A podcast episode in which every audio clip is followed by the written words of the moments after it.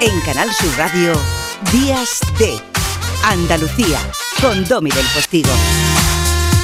Y aquí está Juanlu, al otro lado de las ondas. Se ha despertado en Córdoba, se ha hecho su poquito de deporte, tiene planteado hacer un par de gestiones, pese a ser fin de semana, pero no importa. Idioma, atleta, arquitectura, pelirrojo. Conoció a la persona adecuada en el momento indicado, se presentó a un casting y bingo. Le dieron su primer papel, el de Ramón, de la serie La otra mirada de televisión española. Ahora sonríe. Luego un cortometraje ni más ni menos que dirigido por Daniel Monzón, el mismo de Celda 211, El niño, las leyes de la frontera, ¿no? aquel detox. Hace dos añitos hizo de Borja en Valeria, una serie de Netflix. Bueno, ya, entonces ya. Y hace un año no pasó ni mucho menos desapercibido en la andaluza película de Carlos Cerón, Operación Camarón. ¿Qué llaman el cubo? Erizo, ¿quiere uno? ¿Dónde está la Lucy, nuestra manager? Este es el plan. Vamos a entrar a hierro y vamos a detener a Tokiski en cuanto que cubo nos señale al fantasma. ¿Tú estás seguro de que quieres hacerlo? ¡Por el nuevo Lolo! Tranquilo, llevo toda mi vida preparándome para esto. La música es arte, solo tiene que apagar tu cabeza y encender tu corazón. Mío, cosa más bonita, digo. Todavía no eres un lolo, ¿eh? Falta el sello. Camarón. El de la isla. Pero ese es el Che Guevara. ¿Qué dice Majara? Que este es camarón. Qué buena banda sonora hizo Ricky Rivera. Es imposible, Juan, lo que tú te convirtieras en ese personaje. Muy buena, Domi. Pero ¿quién confió en ti con la pinta que tienes para que fueras ese personaje? Yo todavía me hago esa pregunta. La verdad es que no quiero preguntarlo mucho por si todavía se pueden echar atrás de alguna manera, ¿sabes? Bueno, la película ya está hecha, pero bueno, ya Bueno, por pasó. si a- por y si además con éxito, con éxito. por si acaso. La verdad que no lo sé. Bueno, eh, o sea, sí lo sé. Realmente Carlos Terón tuvo, tuvo mucho que ver en esto porque estaba allí presente el día de las pruebas importantes junto con Rosa Esteves, directora de casting.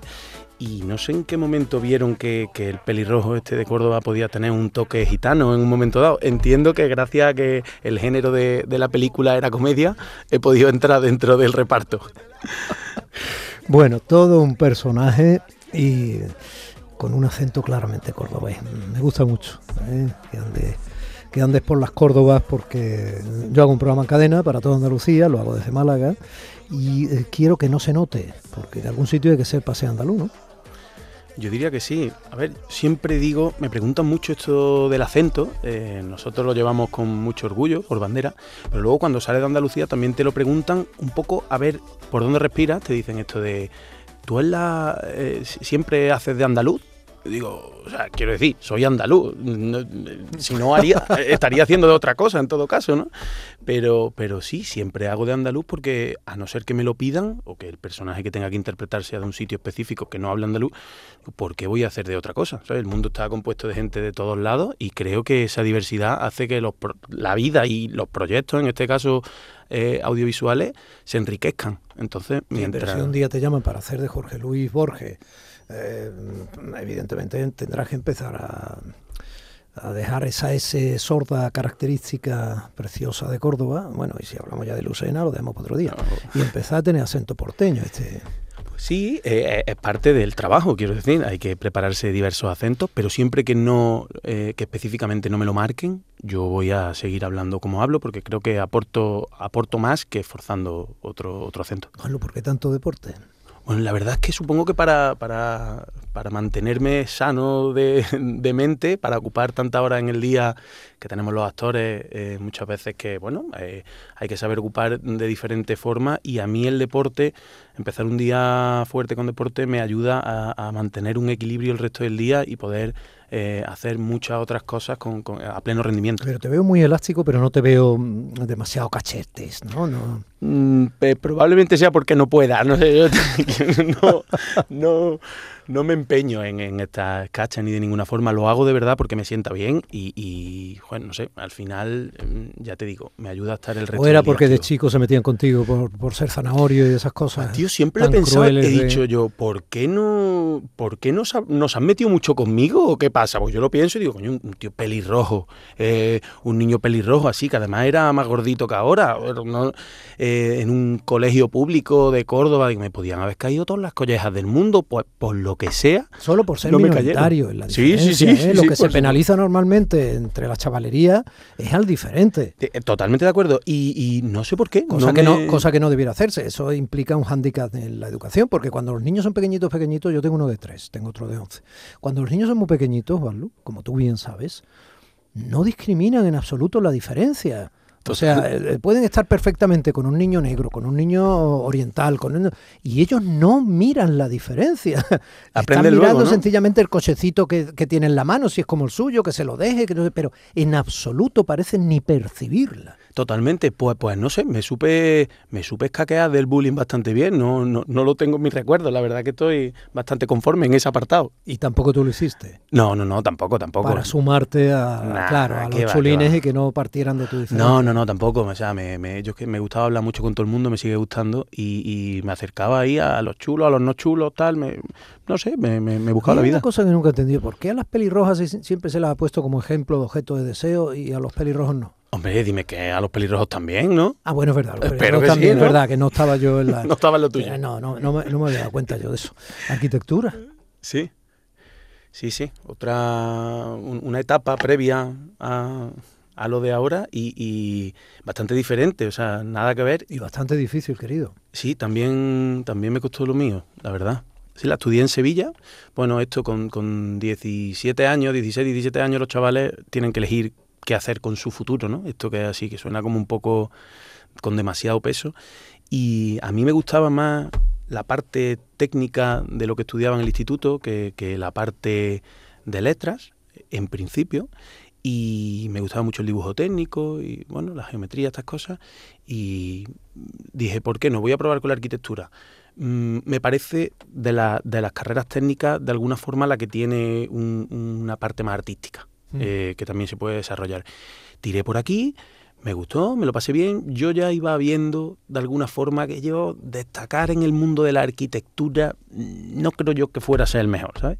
Tenía muchos compañeros que, que eran mejor que yo, otros muchos que eran peor, pero, pero yo sabía que iba, que iba, que iba a estar ahí en un punto mediocre. Si bien me gustaba, tampoco era la pasión de mi vida. Mediocre habiendo aprobado arquitectura, no. Mediocre dentro de los aprobados de sí, la te arquitectura. entiendo que, ibas a- que no, no ser el primero, vale, pero mediocre, tío, no eres en absoluto, en ningún sentido. Bueno, muchas ¿Te gracias. gusta ser el mejor entonces? No es que me guste ser el mejor, pero sí disfrutar a pleno rendimiento lo que hago. Entonces, aunque no fuera el mejor, si a mí aquello me gustara como para perder la cabeza, pues hubiera tenido muy claro que querría haberme No, dedicado. no quiero hacer publicidad, pero a ti Red Bull te dio alas.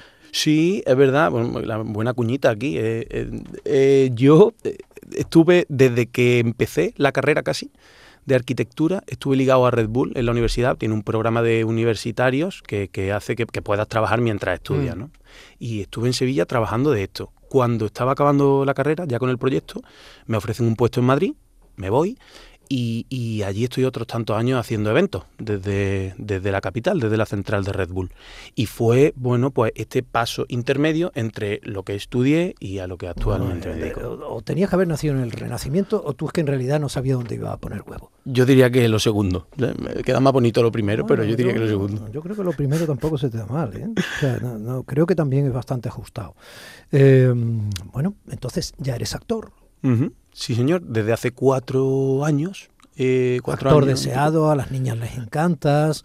Bueno. Estás hombre, no, no, no. Eres un tío simpático, podría ser humorista también. Eres un, Sí, los, algo- los registros de comedia son difíciles. Son difíciles, es verdad que por lo que sea, a mí me sale un poco más natural, o al principio, ahora, al inicio de mi carrera, Yo me reí muchísimo cuando te clava el erizo en, en el pecho. Sí, pero es cosa de Natalia Molina, que tiene mucho, tiene mucho arte hasta tirando erizo. Eh, sí, no sé, me sale natural, me gusta, me, me- me parece, me parece divertido enfrentarme a, a estas cosas cómicas. Algunas cositas también he hecho eh, en el mundo de la comedia. Y, bueno, eh, no sé, dices, eh, no sabes muy bien cómo te llegan las cosas a veces. Como te digo, llevo cuatro años ahora siendo actor. Y, y desde entonces, empezando con papeles cómicos, eh, bueno, ya he ido diversificando un poquito más y, y los disfruto todos muchísimo, pero todavía me queda un abanico muy grande para intentar conquistar. Eh, Tienes un mini hijo que se llama Bizcocho. Sí, señor. Sí, señor. Eh, no me ha salido a mí, es un poco más peludo y, anda todavía gata después de casi cuatro años que tiene, pero sí, tengo un perrito estupendo. Y es que te encantan los animales, y los perros sobre todo. La verdad que sí, la verdad que sí. Hasta que no tuve perro no, no fui capaz de darme cuenta lo que, lo que me gustaban, pero es que ahora eh, mm, me parece de verdad que tienen una, un amor que reparten cada día eh, sin esperar nada a cambio, que, es que deberíamos aprender mucho de los animalitos. Juan Luis Madrid, cuando hablas de Andalucía o te preguntan, ¿qué, qué dices? Pues yo es que em, tengo Andalucía siempre en la boca. No, la mayoría de, mis amigos viven también en Madrid. Somos un grupo eh, muy grande de andaluces que nos juntamos a diario y entonces es como que, tenemos muy presente Andalucía siempre en nuestra vida. Y yo cada vez que, me preguntan por mi tierra, pues solo puedo decir cosas bonitas, invitar a la gente a que venga y la disfrute. Y vamos a perdernos por Córdoba un poco. O sea, ¿dónde vamos? Pues mira, a mí eh, me gusta enseñarle a la gente siempre que viene de primera y hacer el, típico el, primer fin de semana que se venga alguien a Córdoba, siempre me gusta perderlos por las calles de la judería. Eh, mi familia, eh, yo crecí siempre en un barrio muy cercano al Alcázar y a San Basilio, como que hay, hmm. ¿no? Insignia de los patios de Córdoba y esto. Y me gusta empezar por ahí la ruta, seguir por, la judería, calle Torrijos, eh, mezquita, entrar a, la catedral, enseñarla por dentro, porque desde luego eh, no, tiene, no tiene pérdida, y continuar un poquito por el paseo de la ribera, eh, con los sotos de la Albolafia, el río, este paraje natural que tenemos, y al final bueno, me gusta como también la, la, zona de la iglesia, de San Pedro, San Agustín, toda esta parte de casco antiguo de Córdoba me parece la imprescindible si va, aunque sea un par de días. Bueno, eh, la música no hemos hablado. Por ahora no. Pero de música también se puede hablar contigo. Sí, la verdad es que, bueno, vengo de... Vas a negar lo del Renacimiento, pero... No, ya. Y algo de piano tienes, o sea, tío... Eh, sí, es que me, hace muy buena publicidad, Domi. Es que es eh, verdad, no, no, no, yo me limito a lo que es absolutamente demostrado. bueno, pues, a ver, eh, la música sí, es verdad que desde pequeño en mi casa hemos estudiado música, tanto mi hermana como yo. Mi padre es director de orquesta y profesor de música y, bueno, y licenciado en guitarra. Entonces, eh, en mi casa eso se ha mamado desde pequeñito y nos dieron la oportunidad de ir al conservatorio. Mi hermana fue la que, la que empezó iniciando, iniciando su andadura aquí con el piano y yo efectivamente como hermano menor, cinco años después que ella, pues lo vi y quise sumarme. Así que estuve, sí, fui nueve años al conservatorio, etapa de la que me siento muy orgulloso porque también me puso la cabeza en otra, en otra onda que no te pone el cole. Y, y, lo disfruté muchísimo. Es verdad que tuve que elegir entre irme a estudiar la carrera de arquitectura o continuar la carrera de piano, propiamente dicha y me, y me cambié de bando, pero es una cosa que disfruto mucho, lo tengo ahí, no lo he olvidado y, cada vez que puedo le echo una manilla. No te pongas mucho más cachas, que ahora mismo como estás puedes hacer prácticamente cualquier personaje, si no solo va a poder hacer la biografía de Schwarzenegger. Escúchame, eh, a ti merece mucho la pena eh, seguirte la pista. Es un tipo interesante, francamente interesante. Muchas gracias. Y, me encanta haberte conocido en, persona. Entonces vamos a dejar esto en puntos suspensivos gordos como globo, si te parece. Sí, señor, aquí estoy. Cuando me necesites, ya sabes, solo tienes que echarme el teléfono. Eso es recíproco, Juanlo. Muchísimas gracias. Muchísimas gracias a ti, Dami. En Canal Sur Radio, Días de Andalucía, con Domi del Postigo.